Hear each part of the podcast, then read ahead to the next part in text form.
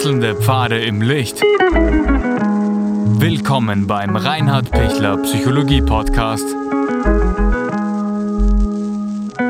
Diese Folge wurde ursprünglich als Video auf YouTube ausgestrahlt.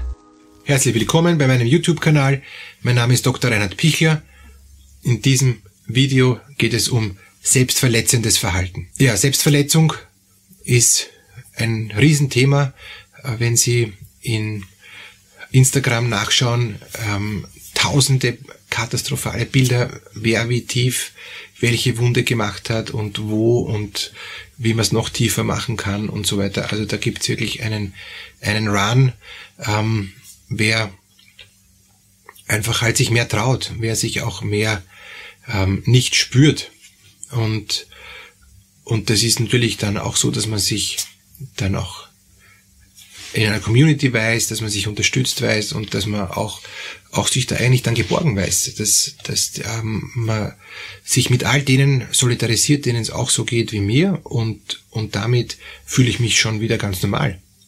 Aber ich darf Ihnen sagen, das ist gar nicht normal, das ist einfach ganz, ganz schwer autoaggressiv und ganz, ganz ähm, für sich selber zerstörerisch ähm, mit nachhaltigen Folgen, auch wenn Sie das vielleicht jetzt da nicht hören wollen, wenn Sie sich das anschauen. Aber ich, ich darf Ihnen wirklich sagen, ähm, es gibt einen Ausweg daraus, ja. Und zwar der Schlüssel ist, indem ich mich wieder spüren lerne auf eine andere Art und Weise. Es gibt tausende Arten von Selbstverletzungen ähm, und das Schneiden oder das Ritzen ist, ähm, das Cutting äh, ist, ist nur eine Form, ja, natürlich schon eine, eine sehr heftige Form. Es hat auch eine Auswirkung, wo ich mich cutte, ja, da gibt's ganz unterschiedliche Dinge, ähm, auch ganz unterschiedliche Aussagen, aber ich will mich einfach ausdrücken. Und die Not ist, dass sie sich nicht ausdrücken können.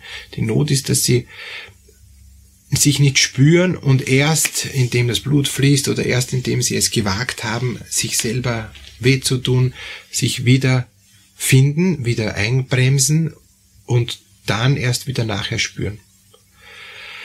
Wie gelingt es jetzt, dass sie sich schon vorher wieder spüren oder dass es gar nicht so weit kommen muss, dass sie ähm, mehr Gefühlsnuancen haben, dass es nicht gibt 0 und 100, also Tod und Explosion.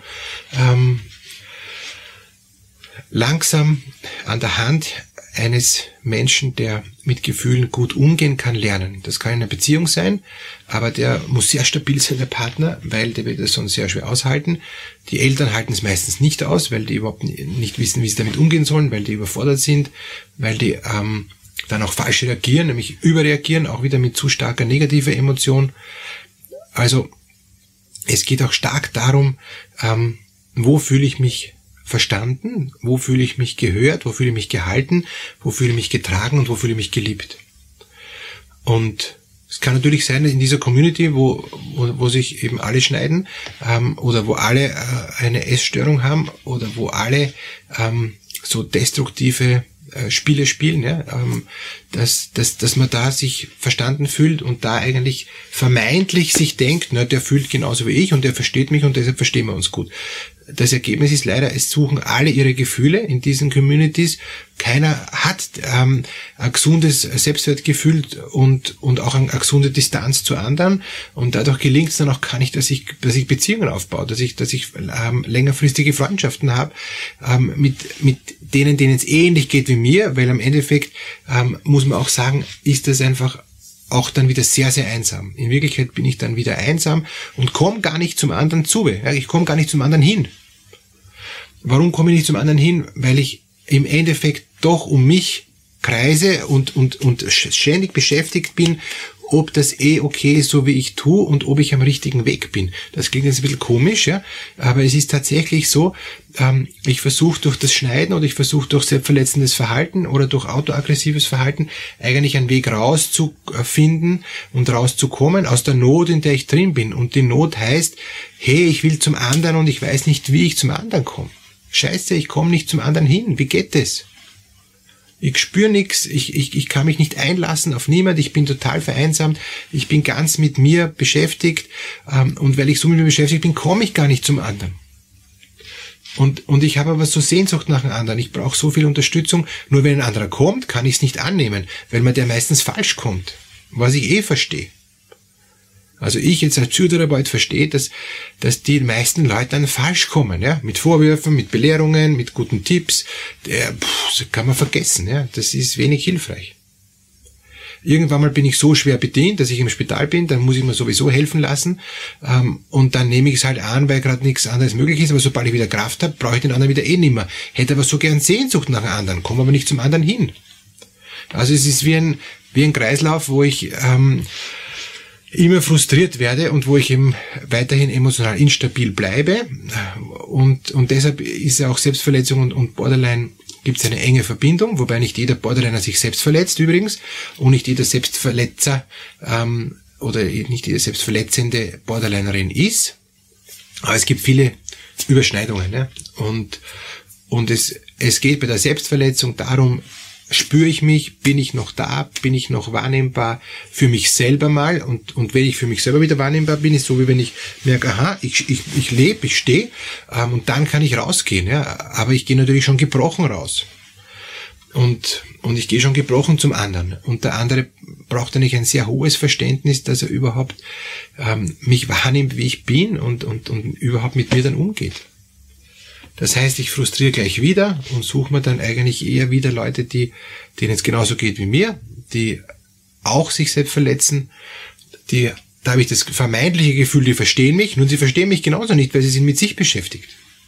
Also ich komme dann nicht zu den anderen. Und wenn ich zu den anderen komme, werden wir sehr schnell wieder am Ende sein, weil dem geht's um sich und dem und, und mir geht's um mich, ja, und dem geht's auch um sich. Also alle denken an sich, nur ich denke an mich. So so komme ich nicht zum anderen hin. Ausweg ist, dass ich einsehe, dass ich da Hilfe brauche und, und dass ich lernen möchte, ähm, mich neu zu spüren, auf eine andere Art und Weise, die ähm, nicht so vielleicht jetzt da kathartisch ist, also so ähm, wie, ein, wie ein Vulkan eruptiv sich entlädt ja, und ich danach mich entspannen kann. Ähm, ist übrigens beim Orgasmus ähnlich, ja, sondern dass ich auch merke, dass ich auch langsamer ähm, mich spüren lernen, ohne dass ich mich total verausgab. Dass ich auch mit weniger Gefühlsintensität zwar nicht zufrieden bin, aber zumindest akzeptiere, dass diese geringere Gefühlsintensität ausreichend ist, dass ich ähm, ein Stück wahrnehme von mir. Alles nicht. Alles, äh, ich habe eine Explosion auch nicht wahrnehmen. Und die Spannung steigt ja beim Schneiden, ja, steigt, steigt, steigt, steigt, bis ich eben wirklich ähm, eben mich tiefer schneide und noch tiefer schneide und das Blut noch mehr rinnt, ja, und ich dann merke, so, jetzt kann ich endlich nachlassen. Also es ist auch ein, ein Thema von Anspannung und Entspannung und es ist auch ein Thema von, kann ich loslassen, mich selber, ohne dass ich mich verletzen muss? Kann ich auch einfach mich entspannen ohne Aggression? Geht es? Ohne Autoaggression?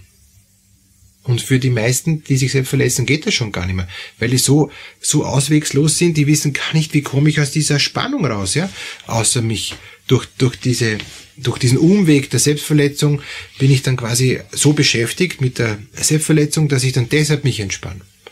Aber mental kriege ich es gar nicht mehr hin, ohne Autoaggression runterzukommen. Offenbar ist da viel Angst dahinter, offenbar ist da viel Verzweiflung dahinter, offenbar ist da viel Unsicherheit dahinter, weil ich gar nicht weiß, wie geht denn das?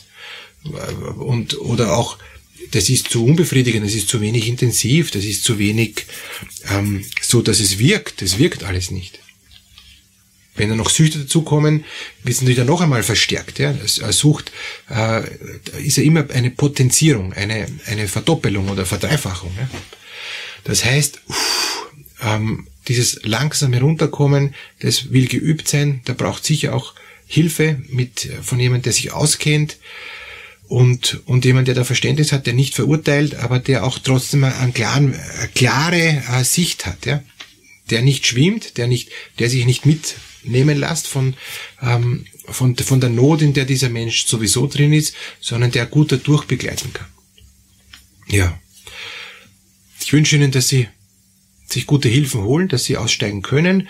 Ähm, ich danke Ihnen für alle Kommentare, die Sie schreiben und wenn Ihnen die Sendung gefallen hat, dann danke ich auch für ein Like. Alles Gute.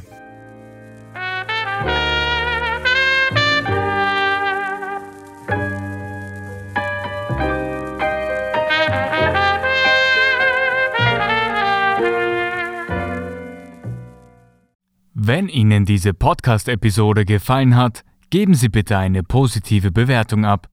Wenn Sie Fragen oder Anmerkungen haben, können Sie Herrn Dr. Pichler unter seinem Blog reinhardpichler.at kontaktieren. Vielen Dank fürs Zuhören und bis zur nächsten Folge.